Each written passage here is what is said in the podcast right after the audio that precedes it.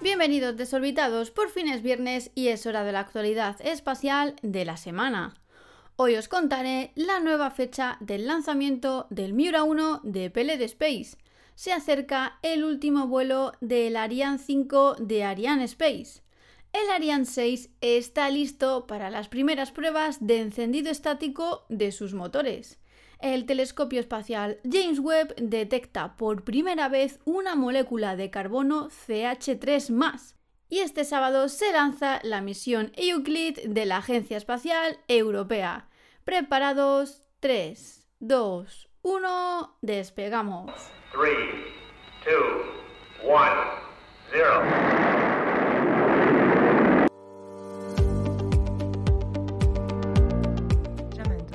PLD Space ha pospuesto un nuevo intento de lanzamiento del Miura 1 a partir de septiembre. Debido a las altas temperaturas, el cumplimiento de la normativa vigente de prevención de incendios y la coordinación con la Guardia Civil para garantizar la zona de seguridad, PLD Space ha acordado programar nuevas ventanas de lanzamiento a partir del próximo mes de septiembre. Tras haber pospuesto el lanzamiento el pasado 31 de mayo debido a los fuertes vientos en altura registrados en Huelva, PLD Space tuvo que abortar el lanzamiento del Miura 1 el pasado 17 de junio, debido a que uno de los cables umbilicales que conectan el cohete con la bahía de aviónica se soltó con 0,25 segundos de retraso. Esto provocó que no se soltara el siguiente cable umbilical a tiempo, provocando una secuencia de aborto automático que apagó los motores y detuvo el lanzamiento. Por lo que tendremos que esperar hasta septiembre. Sin duda nos espera un otoño apasionante amantes del espacio.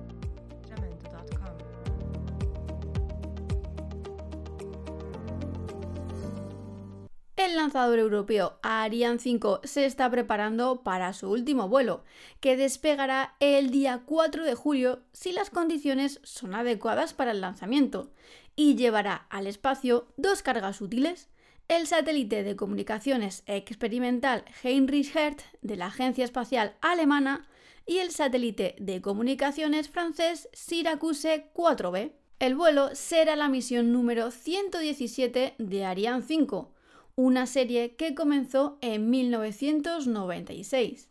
Las cargas útiles notables de Ariane 5 han incluido el Rosetta de la ESA, que persigue cometas, una docena de satélites de navegación europeos Galileo y, como no, el telescopio espacial James Webb.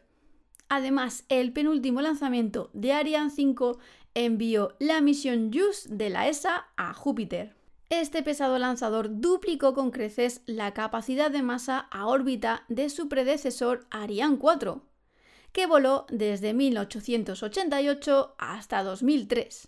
Sin embargo, la capacidad de Ariane 5 ha permitido poner en órbita hasta dos grandes satélites de telecomunicaciones en un solo lanzamiento, o empujar cargas útiles grandes y pesadas al espacio profundo porque estaremos viéndolo en directo con los mejores divulgadores espaciales. No os olvidéis, el martes 4 de julio a las 11 de la noche, hora peninsular española.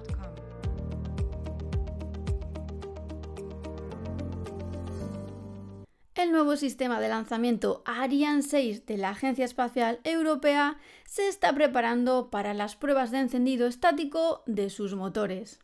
Estos encendidos de prueba se realizarán en la plataforma de lanzamiento como parte de los preparativos para el primer vuelo de Ariane 6. El lanzador Ariane 6 con el que se hará la prueba de encendido estático no está diseñado para volar, tan solo se está utilizando para comprobar los procedimientos de montaje, las conexiones eléctricas de combustible y la telemetría.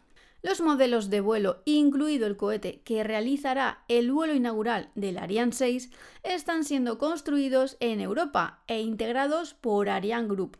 El cohete Ariane 6 es un diseño completamente nuevo para suceder a Ariane 5 como el vehículo de carga pesada de Europa.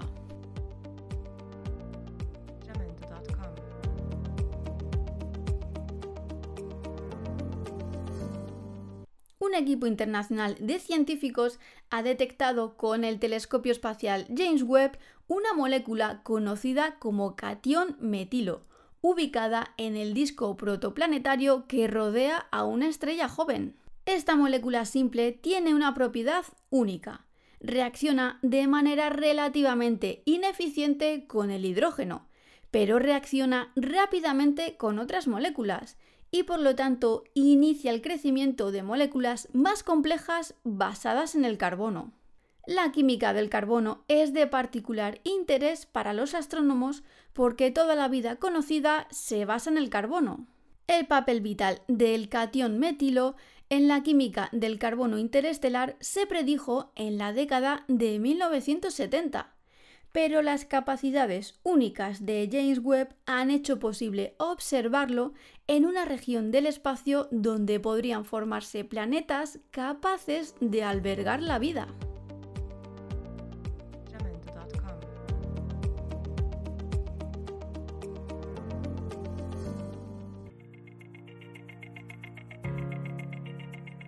el telescopio Euclid de la Agencia Espacial Europea, la nueva misión cosmológica que explorará el universo oscuro será lanzado el próximo sábado desde Cabo Cañaveral en Florida a bordo de un Falcon 9 de SpaceX. Esta misión de la Agencia Espacial Europea está diseñada para ayudar a descubrir el gran misterio cósmico de la materia y la energía oscura, el telescopio espacial observará más de un tercio del cielo con una sensibilidad y precisión sin precedentes. Trazará la forma, la posición y el movimiento de miles de millones de galaxias hasta 10.000 millones de años luz para crear el mapa 3D más grande y preciso de esta parte del universo.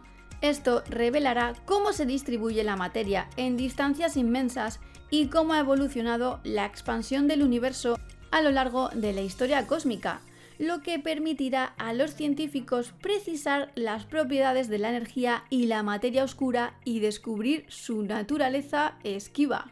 Si queréis saber más sobre esta misión, no os podéis perder la entrevista de Fuera de órbita en su canal de YouTube con Guadalupe Cañas, miembro del equipo de la misión Euclid de la Agencia Espacial Europea.